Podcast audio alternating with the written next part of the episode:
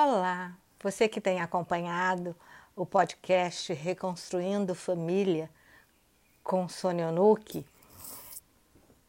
Hoje é o segundo episódio desta nova temporada. No primeiro episódio eu coloquei sobre alma gêmea, sobre família de alma e grupo de alma. E tracei um desafio de três terças-feiras. Esta é a segunda terça-feira. Então, nesta terça-feira, nós vamos falar sobre o perdão e a compaixão. Deixa eu contextualizar para você, porque muitas vezes a gente se sente culpado ou culpa o outro de algo e aí aquele vem falar, precisa perdoar, precisa. Ou a gente é, escuta muitas vezes pela religião que perdoar é a salvação, né? Se a gente olhar mesmo através dos princípios cristãos do que Jesus disse, que quando alguém bater na gente numa face, que a gente dê a outra face, isso quer dizer que se a gente for com a face ferida, o estrago talvez será grande, mas se a gente for com a face não ferida, nós teremos possibilidades de mudar muitas coisas, de enxergar de uma forma mais ampla. E também porque se a gente entrar em contato com a nossa essência divina, de Deus, que nós somos a imagem e semelhança do Senhor, então nós somos perfeitos. Que falha foi essa neste momento? Que ilusão nos tirou dessa conexão com o outro irmão? Porque o irmão é nossa continuidade, o outro é nossa continuidade. Estamos todos para evoluir. E se a gente pensar que um, uma pessoa realmente fez algo muito drástico para outra, existe uma vítima e um agressor. Só quem sabe realmente a dor é a vítima. Nós sentimos questões outras desta nossa parenta, nessa nossa pessoa, fica na, impregnado conosco. Ou da, do perpetrador. Né? Então, só quem sabe o que foi que ele fez foi ele mesmo. Então, são, du são duas pessoas, duas almas que estão ali juntas e que cumprem um destino e que devem eles buscarem a reconciliação com o Senhor. Não somos nós quem vamos. Ah, mas Sônia Nuke, então como fica a justiça? Isso nós estamos falando da justiça dos homens e que quando alguém faz algo, ele vai ter que buscar uma correção. Então aí o juiz arbitra tal coisa e ele vai fazer a penalidade dele e cumprir.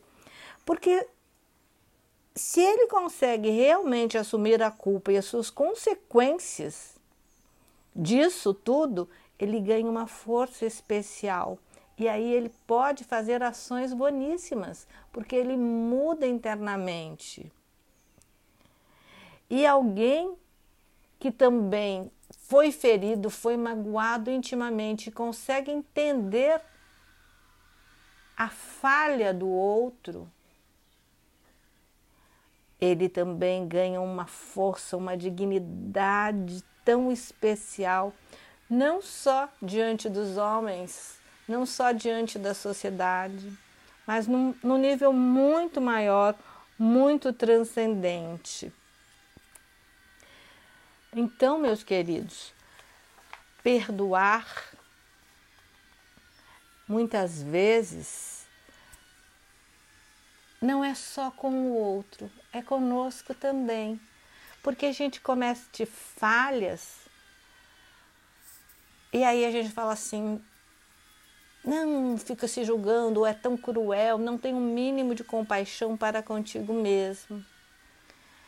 Então, perdoar muito próximo do nosso coração é perdoar aquele ser de qual o coração bate dentro dele.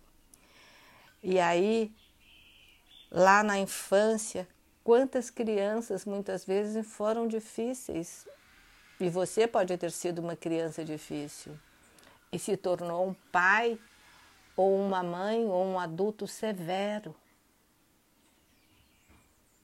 Então, será que este não é um bom momento para traçar o perdão? Um perdão de compreensão daquele contexto, do que aconteceu ali, seja lá o que tenha sido ocorrido. E eu digo mais para ti: olhe para tua criança, olhe para a pessoa que você cometeu a dor, que se foi você mesmo, olhe para ela com cuidado, com respeito.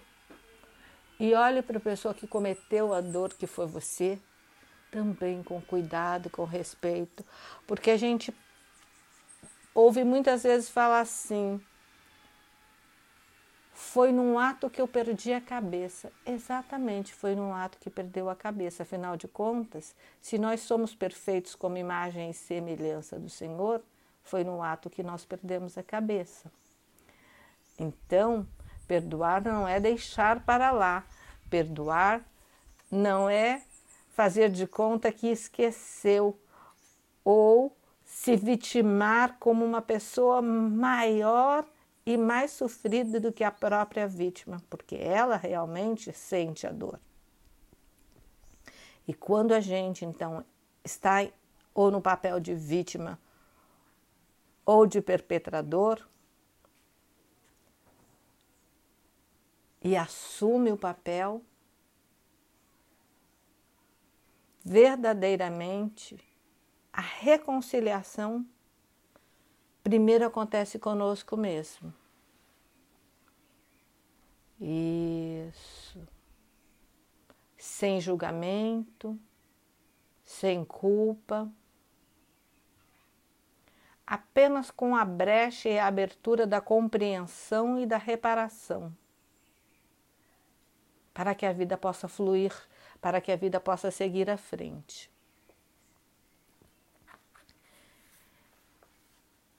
E agora eu vou lhe propor uma meditação. Eu quero que você imagine membros de várias gerações da sua família, todos Talvez pessoas que você nem conheça, você nem se lembra, e você ainda pode perguntar: mas como, Sônia? Eu vou pôr pessoas que eu não conheço. Começamos pelo seu pai biológico, pela sua mãe biológica, porque pai e mãe só são os biológicos.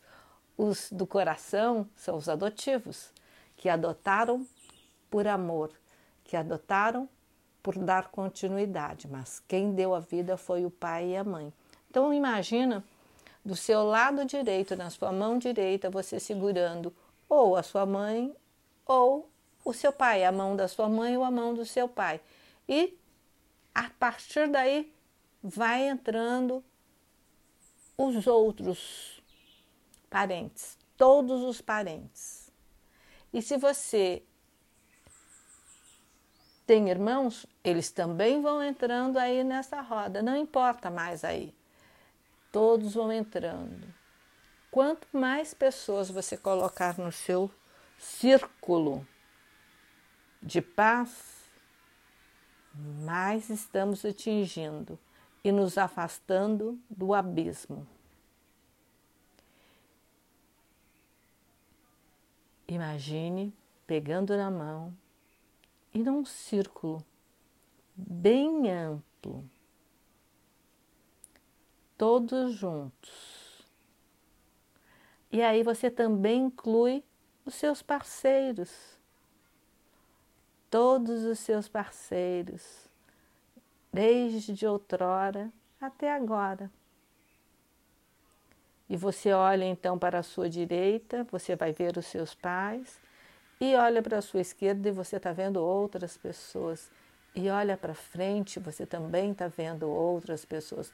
Algumas você reconhece, outras você não conhece.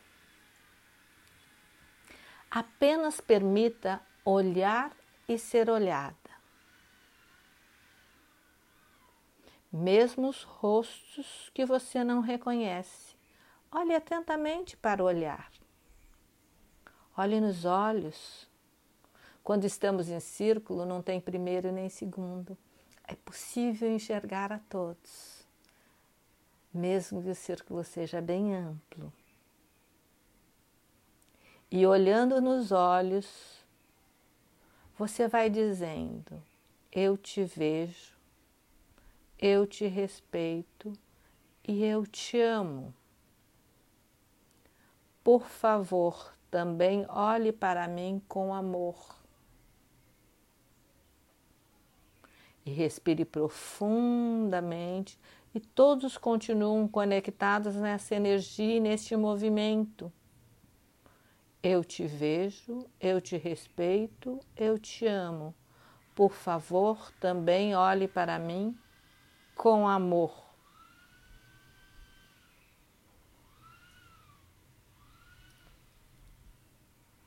Falhas houveram, muitas, desde lá de trás até comigo. Porém, se eu estou aqui agora, nesta meditação, é porque muito amor prevaleceu. Então, quem sou eu para culpá-los ou para me culpar? Quem sou eu para perdoá-los ou para me perdoar?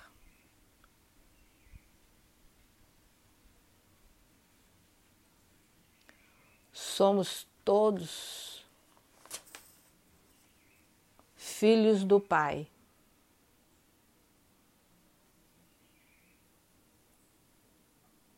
De um grande Pai celestial.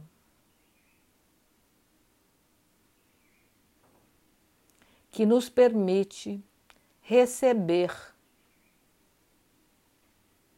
em nossas mentes, em nossos corações, todo o amor para prosperar e evoluir abundantemente, plenamente. E assim é. Aproveito para dizer a você um feliz e abençoado ano novo. Próxima terça-feira faremos o terceiro episódio com o terceiro desafio, que você verá como uma pessoa, um elemento da família que se transforma, ele pode reconstruir a família. É verdade. Até breve.